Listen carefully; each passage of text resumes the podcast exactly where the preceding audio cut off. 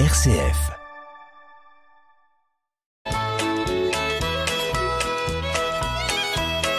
Bonjour à tous, euh, bienvenue dans notre émission Le patrimoine en question. Bonjour Marie-Laure. Bonjour Hubert. Je rappelle Marie-Laure que vous êtes juriste responsable d'une équipe de juristes chez CDER chargée plus particulièrement du droit de la famille et du patrimoine. Tout à fait. Et donc une formation et une expérience tout à fait appropriée pour répondre aux questions de nos auditeurs. Et euh, je rappelle, hein, chers auditeurs, que vous pouvez nous interroger. Et pour nous interroger, c'est très facile. Vous nous envoyez sur une adresse mail que je vais rappeler la question qui vous préoccupe. L'adresse mail, c'est celle-ci. Le patrimoine en question tout attaché, le patrimoine en question tout attaché, avec un S à question, point, chalon, rcf.fr. Et nous nous ferons un plaisir, voire même un grand plaisir, de vous répondre dans l'émission qui suivra parce que euh, nous traitons euh, les questions au fil de l'eau, comme on dit. Alors aujourd'hui, la question qui nous est posée par un auditeur, elle est relative aux régimes matrimoniaux, c'est-à-dire les contrats de mariage. La question c'est celle-ci. Avec mon épouse, nous n'avons pas d'enfants et nous ne fréquentons pas nos héritiers. Parce que nos familles d'origine avaient des fortunes inégales, nous nous sommes mariés sous le régime de la séparation des biens. Âgés aujourd'hui de plus de 70 ans, nos amis nous conseillent d'opter pour la communauté universelle. Mhm. Est-ce intéressant? Eh ben, on va voir ça. Eh bien voilà, Marie-Laure, ça va nous donner l'occasion de rappeler peut-être les principes fondamentaux des régimes matrimoniaux. Tout à fait. Donc en France, quand on se marie, et quand on se marie euh, depuis le 1er février 1966 pour être exact, et si on ne fait pas de contrat de mariage chez le notaire, on est marié sous un régime de communauté de biens réduite aux acquets. Ça c'est le principe. Euh, par contre, si ce régime matrimonial, donc de communauté euh, de biens réduite aux acquets, euh, ne convient pas, nos époux, nos futurs époux, ont la liberté d'aller voir le notaire et de rédiger un contrat de mariage pour adopter tout autre contrat, enfin tout autre régime matrimonial ou adapter le régime de la communauté de biens réduite aux acquets. Je pense qu'il faut qu'on explique deux mots. Allez-y. Le mot communauté et ensuite on expliquera le mot acquet. D'accord.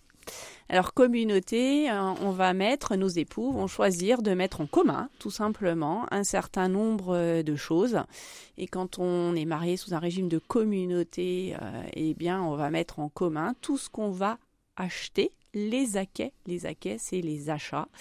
Donc euh, quelqu'un qui se marie euh, aujourd'hui sous ce régime-là, eh bien tout ce qu'il va acheter après le mariage, que ce soit des biens meubles, type euh, une voiture, des meubles, des parcs de société, ou des immeubles, un champ, une vigne, une maison, un appartement.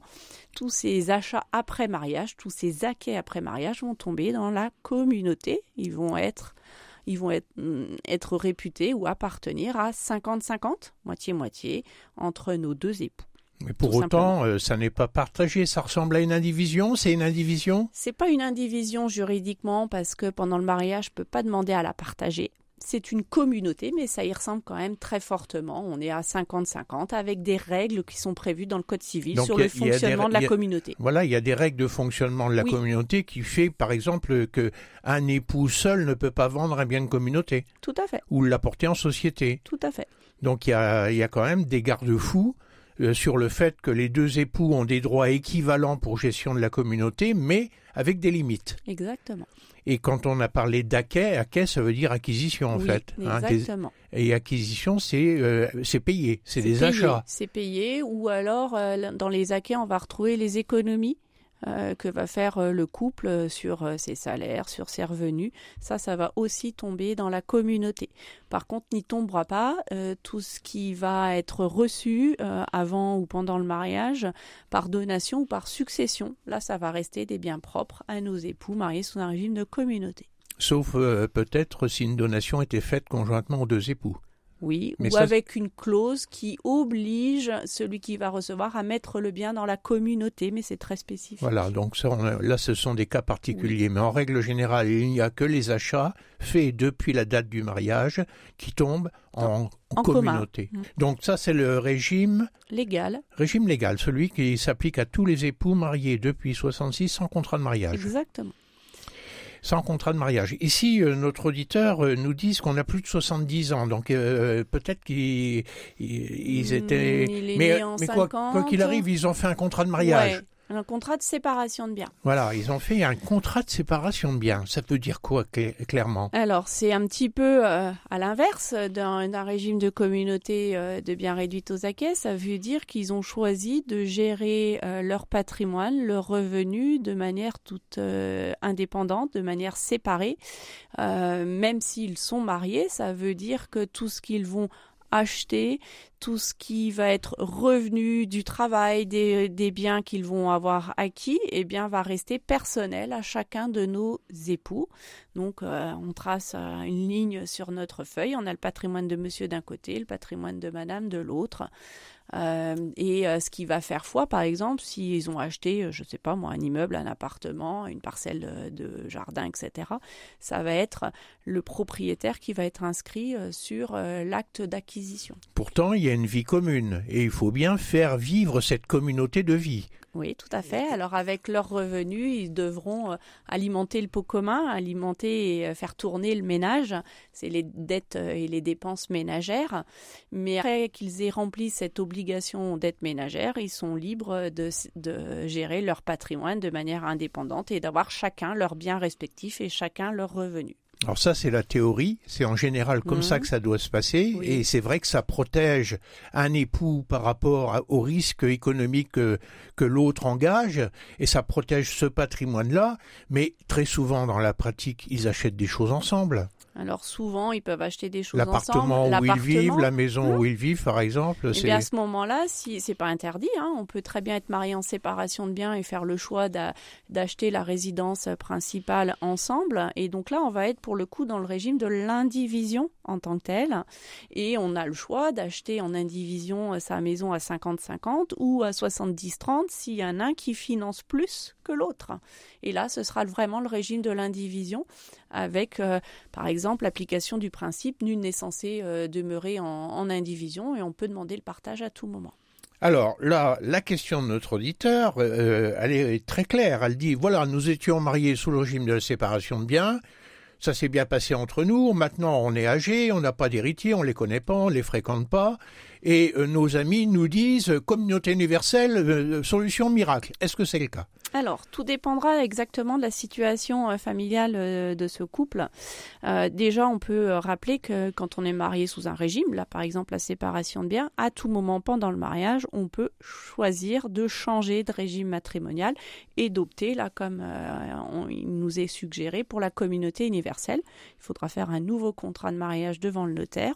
Et s'il n'y a pas d'opposition, donc il n'y a pas d'enfants euh, mineurs, et s'il n'y a pas d'opposition de créanciers, il n'y a pas besoin de faire homologuer, euh, comme c'était le cas il y a quelques années, euh, ce changement de régime matrimonial par le tribunal. Un acte notarié suffira. Un acte notarié suffira. Alors j'imagine que si on change de régime matrimonial pour opter pour la communauté universelle, c'est qu'il y a un intérêt. À quel niveau se situe-t-il? Alors, euh, il peut y avoir un intérêt euh, quand je choisis donc de tout mettre en communauté universelle. Je mets tous les biens, quelle que soit leur origine, dans un pot commun. Et en général, cette communauté universelle, elle est doublée de ce qu'on appelle une clause d'attribution intégrale du patrimoine aux survivants.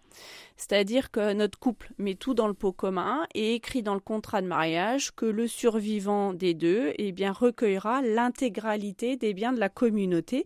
En gros, il n'y aura rien qui ira à d'autres héritiers.